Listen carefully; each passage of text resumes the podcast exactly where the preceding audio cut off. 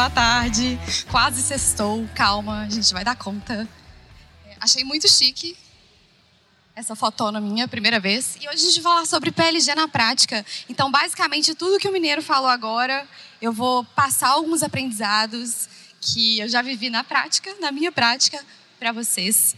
E espero que aproveitem. Antes de começar, é, Vou falar um pouquinho de mim. Eu sou Thaís, trabalho como Product Manager na Conta Simples hoje. Já passei por algumas empresas, as quais me orgulho muito, é, trabalhando com growth, marketing, produto.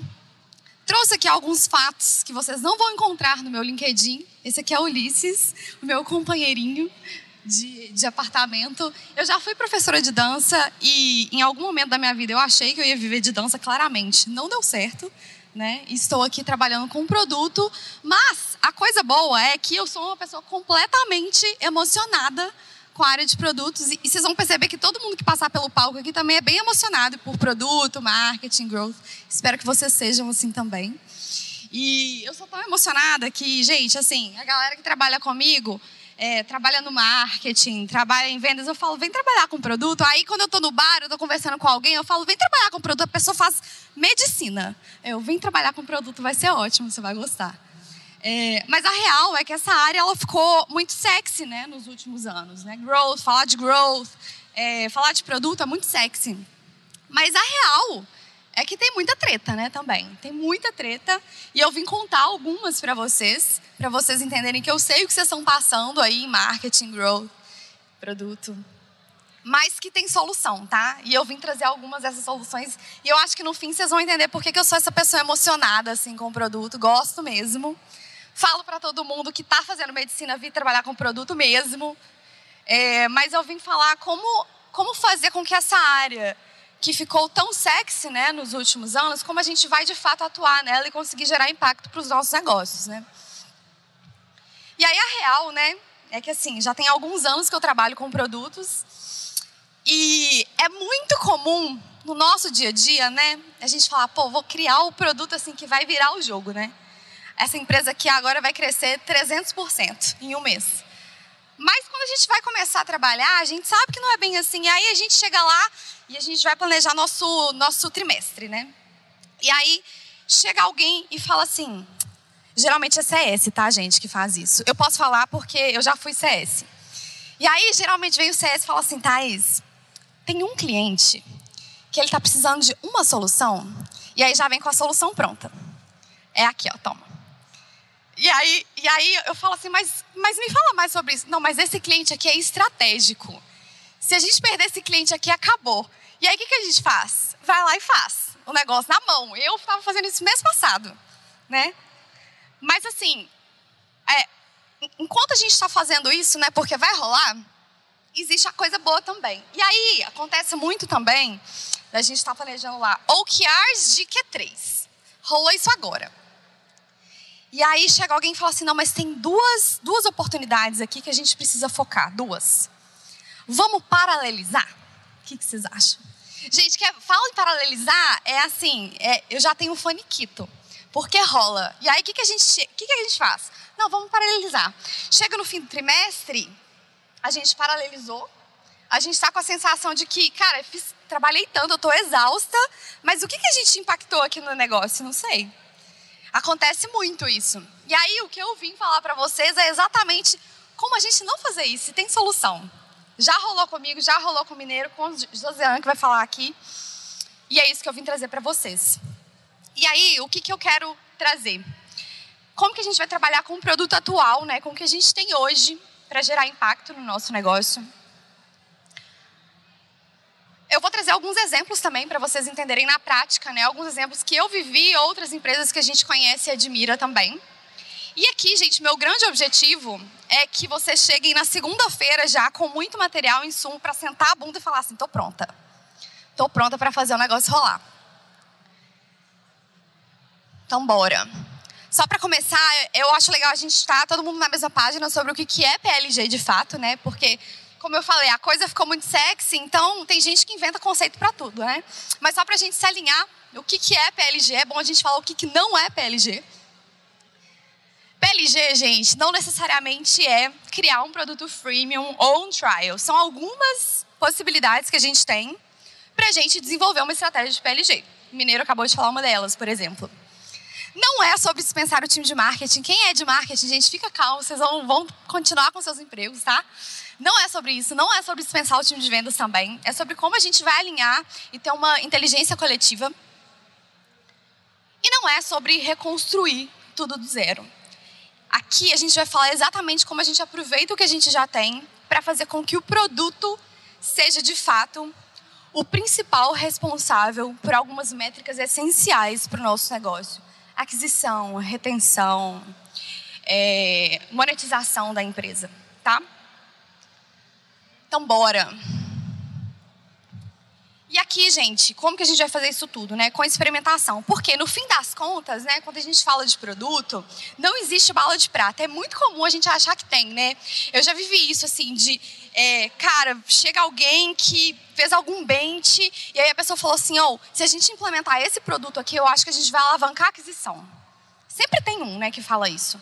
Só que na real, o que faz a empresa virar são pequenas melhorias que a gente vai fazendo ao longo do negócio e a gente impacta o nosso negócio como um todo com melhorias incrementais ao longo do tempo, né? Twitter fez isso, né? É muito comum, a gente, a gente consegue ver a, a curva de crescimento do Twitter à medida que ele começou a implementar vários testes e a empresa começou a decolar também o número de usuários e as métricas principais deles. E aqui o que eu vou falar para vocês também é exatamente é, o que eu já fiz já validei, deu muito bom. E outras pessoas também que eu conheço do mercado que também já fizeram e seguiram mais ou menos esse framework aqui, né? Essa, essa, esse passo a passo e que também gerou impacto. Lá na Magnets, a gente tinha um desafio, né? Que eu acredito que é um desafio muito comum, que era um desafio de aquisição. É, e aí a gente é, a Magnetics é uma gestora de investimentos, né? então o nosso objetivo ali é ter mais ativos com a gente, né? Quanto mais pessoas investindo, investindo mais grana, melhor para a gente, porque impactava na nossa receita. Então o nosso objetivo aqui era aumentar esse AUM, né? Que era o, o Asset Under Management. Então eu precisava ali mexer na minha alavanca de aquisição. E aí, com esses quatro passos que eu vou mostrar para vocês, a gente conseguiu trazer esse resultado em quatro meses, tá? Então, bora começar. Antes de tudo, gente, esse primeiro passo, para mim, eu acho que é o mais essencial, porque é o que vai fazer a gente sair do lugar. Que é, a gente precisa saber contar a história do nosso negócio, né? E como a gente conta a história do nosso negócio? Com dados, com os nossos números atuais, né? Então, a primeira coisa que a gente precisa fazer é responder essas quatro perguntinhas que, para mim, são as perguntas essenciais que a gente precisa desvendar e correr atrás para começar a contar a nossa história. Quais são elas? Qual é o maior ponto de fricção do seu negócio atual? Como que está seu onboarding? Quando os clientes, os clientes entram, onde que tem o maior drop-off? Onde que os clientes mais saem, né? Onde eles mais desistem? Identifiquem isso, né? Essa métrica de time to value eu fiz questão de trazer porque é uma métrica muito importante para produto. Que eu gosto de trazer um exemplo que eu vivi e que eu acho que ilustra isso muito bem, que é o Canva. É, um dia eu aprendi sobre esse framework e eu falei, cara, eu preciso contar isso para o mundo. E eu sou muito ruim de design, eu juro que eu uso Paint até hoje, às vezes, para fazer algumas coisas. Eu nunca tinha falado isso publicamente, que eu tenho vergonha desse fato. Mas eu falei, cara, eu preciso fazer um frame, um, um, uma imagenzinha bonitinha para postar no meu LinkedIn, porque eu acho que as pessoas precisam saber dessa informação. Eu acho ela muito massa. E aí eu entrei no Canva e falei, cara, eu sei exatamente o que eu, o, o que eu preciso fazer aqui. O Canva me guiou. Em cinco minutos eu tinha essa imagem, eu fiz um textinho e postei. E aí eu falei, cara, é isso. É isso que o Canva me ajuda. Eu entendi o valor exatamente ali. E o Canva, ele tem a métrica de sucesso dele, né, quando, quando o cliente entra, é exatamente a primeira exportação de imagem. Então, eu consegui fazer isso em cinco minutos. E aí, o que eu, o que eu gostaria que a gente pensasse, né? Quanto tempo o seu cliente hoje demora para falar, cara, é isso, é isso que meu produto faz, é isso que esse produto me ajuda, né? É essa dor que, que ela resolve. O Canva faz isso muito bem. Tem um outro produto que eu sou muito fã é, e eu indico para todo mundo que é o Notion. E eu acho interessante também vocês avaliarem como ele faz isso, porque ele também tem um produto freemium, né? E quando você baixa, você faz o login lá no Notion, você sabe exatamente as suas opções ali para começar a criar uma wiki com eles, né? Então, é um case também que eu gosto muito para a gente entender um pouco mais sobre esse time to value. E aí, se você não consegue, poxa, eu não estou muito bem instrumentalizado, né? Eu não sei, eu não tenho uma amplitude da vida para mapear quanto tempo ali o meu cliente demora para né, fazer a primeira exportação ou fazer o primeiro, a primeira métrica ali, atingir a primeira métrica de time to value, senta com seu cliente e vê ele fazendo a jornada. Quanto tempo que ele demora? Ele entendeu de verdade seu produto? Quais são seus melhores clientes, né? Quais são as características com maior dos, dos seus clientes com maior retenção, né? Qual é a frequência natural de uso do seu produto? E aí é interessante se avaliar, porque vão ter alguns, alguns clientes que vão acessar o seu produto semanalmente, por exemplo, outros vão acessar diariamente. Qual é a diferença desse público, né? Qual que é mais valioso ali para mim? Qual que é o seu melhor canal? Vocês sabem responder essa pergunta? Quais são aqueles que, que trazem os clientes, né? É, que vão permanecer mais no seu produto, né? Qual que é aquele que tem o menor CAC? E essa aqui para mim é a matadora, porque é a parte que você tem que sentar com seu cliente e ouvir da boca dele qual que é o problema na palavra dos seus, dos seus clientes que o seu produto resolve hoje. E aqui eu tenho um, um exemplo muito legal que é é interessante você falar com seus clientes que já estão satisfeitos com você hoje, mas principalmente conversar com seus clientes que estão putos eventualmente. Por quê? Às vezes você vai conversar com seu cliente, ele vai falar, cara, lá na Conta Simples a gente teve um, um, um, um papo recentemente com clientes de determinado segmento. A gente conversa mais ou menos em média quatro vezes por semana com clientes lá. A gente está sempre conversando. E a gente estava conversando sempre com um segmento e os, e os clientes falavam: não, o produto da conta simples está 100% para mim, não tem mais nada que eu, que eu queira reclamar. A gente falou: mas, mas nada? Não, 100%. Eu entro aqui, uso os meus cartões corporativos e tá tudo certo. Só que aí tinha um outro segmento que a gente conversava que a galera tava puta. Mas a galera tava com a gente. Tipo, cara, eu tenho um monte de coisa para reclamar de vocês. Mas eu gosto de vocês. Isso, inclusive, é uma métrica muito importante de market fit. Por quê? A galera tá ali com você, resistindo. O seu produto tá cheio de problema. Mas a galera tá lá. Aí que tem oportunidade de crescimento. E aí que eu acho que vale a pena você parar e sentar e falar: mas o que, que você precisa, né? O que está faltando? Então é muito bom esse, esse ponto aqui, o porquê, entendeu? O porquê na voz dos seus clientes é essencial. E aqui eu vou usar uma licença poética, né? Porque esse palco aqui é uma grande panela, vocês vão perceber, todo mundo é amigo. Mas aqui eu vou usar a licença poética de não é definir, definir o foco. Opa, é definir qual é a sua obsessão, né? Então pensa que a gente já contou a história. Poxa, a gente respondeu essas quatro perguntas, eu entendi ali que, por exemplo, o meu onboarding não está muito bom, eu tenho uma oportunidade de, cara, melhorar ali a, o tempo do meu onboarding. E essa vai ser a minha obsessão pelos próximos quatro meses. Essa licença, licença poética é do Gabriel, porque é ele que, que criou, né? essa, esse nome. E aí, gente, essa métrica da obsessão, ela tem que ser simples e específica. Não me vem falar que você precisa melhorar sua aquisição, porque todo mundo precisa. Retenção, todo mundo quer. Melhorar o onboarding, queremos. Mas como você vai fazer isso, né? O que exatamente você quer fazer com essa informação? E aqui eu trouxe um exemplo de como a gente pode fazer isso, né? Então, a métrica simples e objetiva é, cara, eu quero reduzir o tempo de abertura da minha conta de 24 horas para 7 horas, por exemplo. Aumentar a ativação de clientes de 55 para 75. E aí, como que você vai definir esse número, né?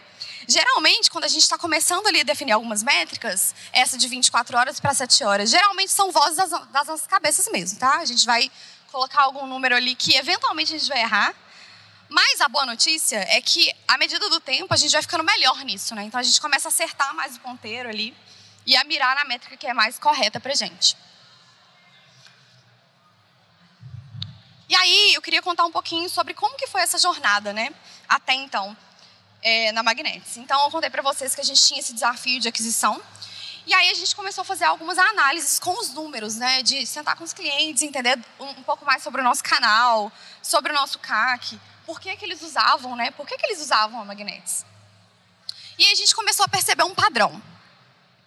Existia um, um canal específico na Magnetics que o CAC era muito mais baixo do que os outros, que a gente estava assim, colocando toda a nossa energia nesses outros canais aqui, nesse canal Blé e no canal OK.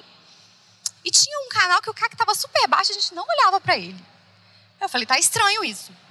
E esse canal era o canal também que quando a pessoa chegava para esse canal, ela aportava mais. Então ela colocava mais investimento ali no primeiro aporte dela, né, na Magnetics. E aí a gente falou, cara, a gente está colocando um monte de grana aqui nesse canal, ele não está trazendo dinheiro para a gente, né? Logo receita. E aí quando a gente foi olhar as pessoas que chegavam para esse canal de ouro, elas também permaneciam mais tempo com a gente. Tinha alguma coisa muito errada que a gente estava contando. A, história estava sendo contada para gente, mas a gente não estava seguindo esses números, né? Que ela estava nos contando. E aí a gente começou a falar, velho, vamos então agora colocar todos os nossos esforços nesse canal. Alguém chuta qual que é esse canal? Esse canal era o canal de indicação. E aí a gente falou, cara, se a gente tem esse canal aqui de indicação que está nos provendo é, mais, mais receita e a gente não está trabalhando com ele, vamos fazer com que o produto consiga escalar esse canal para nos gerar mais aquisição. E aí, quando lá no início eu falei, gente, é, o PLG não é necessariamente sobre freemium ou trial, né? Aqui a gente está falando sobre um canal que geralmente é tratado em marketing, mas a gente queria escalar ele como produto. E aí a gente colocou essa métrica aqui, beleza, então a gente quer aumentar agora o, o número de, de clientes ativos mensais, convidando novos amigos, né? Então a gente colocou ali uma métrica que a gente tirou de vozes das nossas cabeças também, de 25 para 35. E aí fomos, né? Começamos a criar nossas primeiras hipóteses. E aí a primeira hipótese que a gente criou foi: se a gente criar alguns gatilhos dentro do produto em momentos de sucesso do nosso cliente, a gente vai conseguir aumentar essa métrica né, de clientes mensais ativos, enviando novos convites de 25% para 35%. Então, assim, não tinha dúvida o que, que a gente estava fazendo ali. Não era simplesmente aumentar a aquisição. A gente sabia que o nosso objetivo era aumentar o volume de convites enviados por clientes ativos. E aí, em momentos de sucesso, por quê? Né? Porque a gente sabia que era o momento que os clientes estavam mais aptos, né, mais suscetíveis ali a convidar novos amigos. E aqui, gente, é o momento de ter ideias assim, sem pudor. E eu gosto muito desse momento, porque é o momento que, sabe aquela pessoa que te chamou e falou assim: aqui, tem um cliente que tá, você podia criar uma feature para esse cliente, você vai pegar essa pessoa e falar assim: vem cá, vamos, vamos criar algumas ideias aqui junto. O meu objetivo é esse e você vai me ajudar a criar ideias. Por quê? Você começa a ter a ajuda da galera e essa galera vai entender exatamente para onde você está indo. Então, eu gosto muito desse framework. Ele se chama Árvore de Oportunidades, da Teresa Torres. E é um framework muito bom, porque ele vai começar de onde você quer chegar, do resultado que você quer chegar, né? Então ele começa do, do outcome e você vai começar a entender as suas oportunidades para atingir esse outcome. Você vai investigar todas as soluções possíveis e assim você vai chegar nos seus experimentos. Então vou dar um exemplo, né? A gente sabe que a gente quer reduzir o nosso tempo de abertura de conta. E a gente viu uma oportunidade ali de, poxa, tem um momento aqui da, da minha abertura de conta que a galera tá saindo muito, que é o momento que eu peço o CPF da pessoa. Será que eu preciso mesmo? Solução. Será que eu preciso mesmo de pedir o CPF agora, nesse momento? Vamos fazer um experimento? Então a gente começa a listar as possibilidades. Ou vamos então mover, ao invés de ser nessa terceira tela, vai ser lá na décima tela, não sei, em algum momento depois que a pessoa entrou. Então a gente começa a listar os nossos experimentos. E aqui, quanto mais ideias, melhores é, melhor. Por isso que eu falo de reúne as pessoas que estão interessadas ali, né? Reúne o marketing, reúne o CEO. Eu já coloquei o CEO na sala para pensar nisso, ajuda muito, porque na hora de cobrar ele vai lembrar que ele participou disso. Então, é um momento que eu acho que a gente precisa reunir o máximo de informação e ideia possível para depois a gente começar a, de fato, a priorizar e executar. E aí, como é que a gente faz isso? Existem alguns frameworks também de priorização. Eu gosto de usar o mais simples possível. Por quê? Como você gerou muitas ideias, se você coloca um, um, uma complexidade ali para priorizar, eu acho que você adiciona complexidade também para começar a testar. E qual que é o nosso objetivo aqui? Dar cadência para essa mentalidade de experimentos. Então, começa do mais simples. O que, que você consegue melhorar ali que, é, poxa, tem alguma tela ali que está quebrada. Vamos, vamos ajustar isso daqui? Ou vamos fazer esse teste do CPF? Começa pelos testes mais simples, para o seu time começar a pegar essa cadência e vocês começarem a ter resultado, aprendizado e, de fato, depois pegar algumas ideias mais complexas. E aqui, esse é um, um roteirinho que eu gosto muito de seguir, porque ele contempla tudo que a gente falou até agora. Ele contempla os dados, você vai colocar lá dados qualitativos, das suas entrevistas. Quantitativos, coloca os gráficos, coloca uh, onde estão suas maiores quebras no produto. A partir daí, você vai começar a coletar as conclusões que esses dados trouxeram para vocês. Depois, coloca suas crenças. E aí, quando eu falo de crenças, é, às vezes tem alguma coisa que você não tem tanta certeza, mas você acredita que, com base nesses dados e nesses insights que esses dados trouxeram para vocês, você crê que essa suposição aqui de, poxa, melhorar essa tela no onboarding pode ajudar a impactar na sua receita. E aí sim você vai para suas apostas. Aqui eu gosto de já colocar a métrica de obsessão, então, no caso lá, do, do exemplo passado, reduzir o seu tempo de abertura de 24, por, de 24 horas para 7 horas. E exatamente o que, que você vai fazer para alcançá-la, são as ideias que a gente gerou quando a gente colocou todo mundo na mesma sala para pensar. E aqui algumas ideias do que eu falei, de começa pelo mais simples e depois vai executando as ideias mais complexas de, e de longo prazo. O que, que a gente fez até aqui, né? Percebam que é, não teve nada mirabolante. Eu peguei o produto e comecei a iterar ele para que ao longo do tempo a gente pudesse reduzir um pouquinho mais a camada de serviço que eventualmente pode estar fazendo alguma atividade repetitiva. Por exemplo, existem algumas empresas que têm times específicos de onboarding que pegam o cliente de uma etapa até ele aprender a usar o produto e então começar a escalar o uso daquele produto.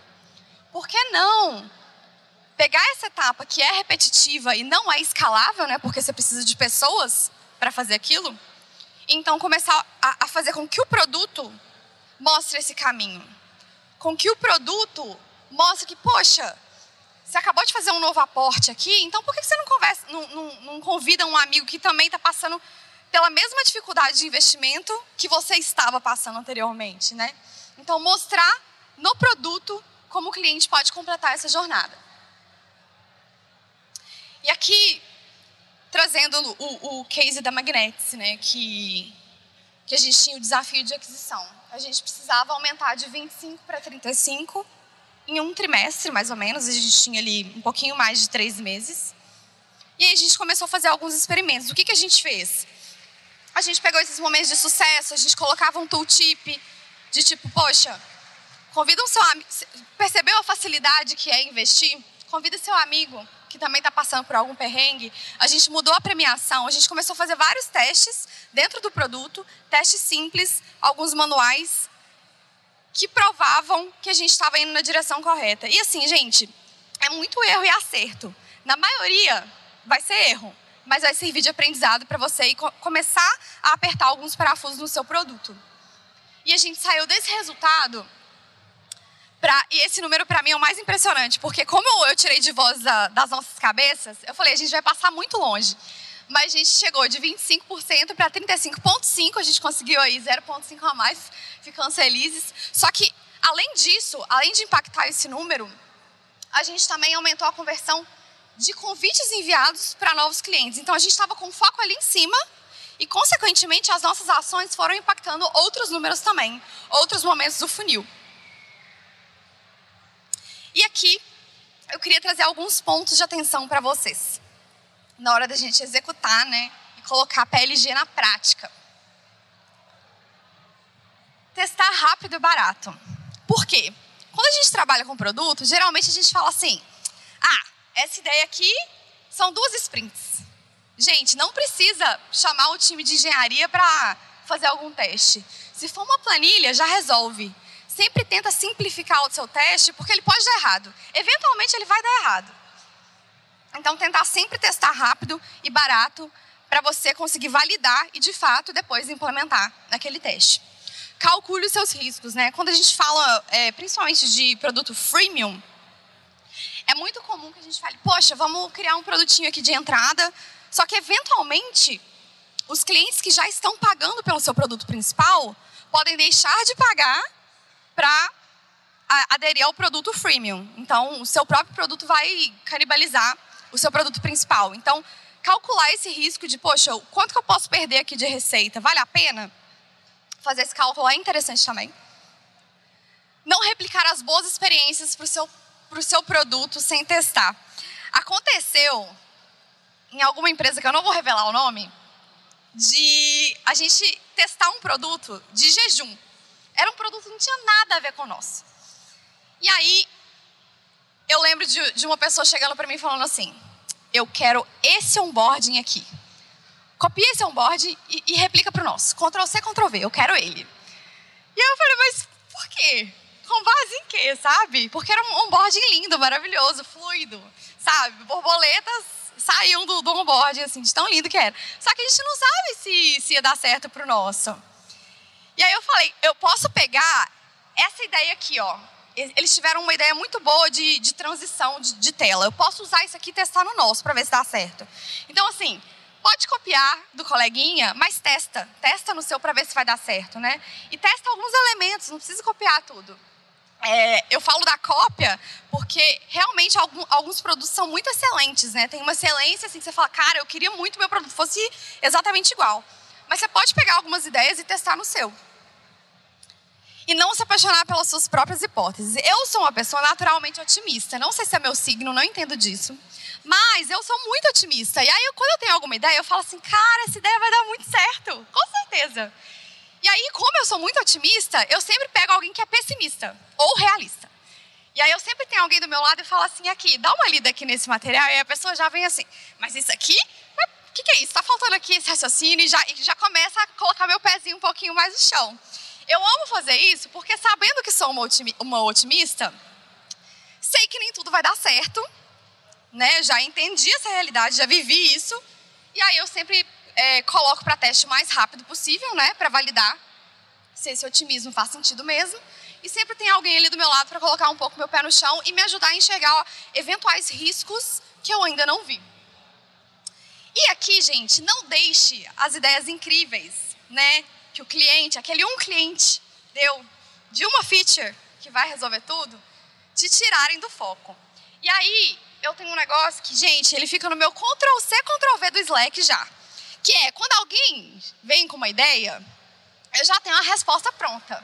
E eu vim trazer essa ideia para vocês, mas não contem para ninguém, por favor. Que é, ótima ideia, vou colocar no backlog e sigo minha vida assim, ó, feliz, feliz seguindo a nossa métrica de obsessão. Gente, muito obrigada. Eu espero que a gente possa conversar mais sobre o PLG.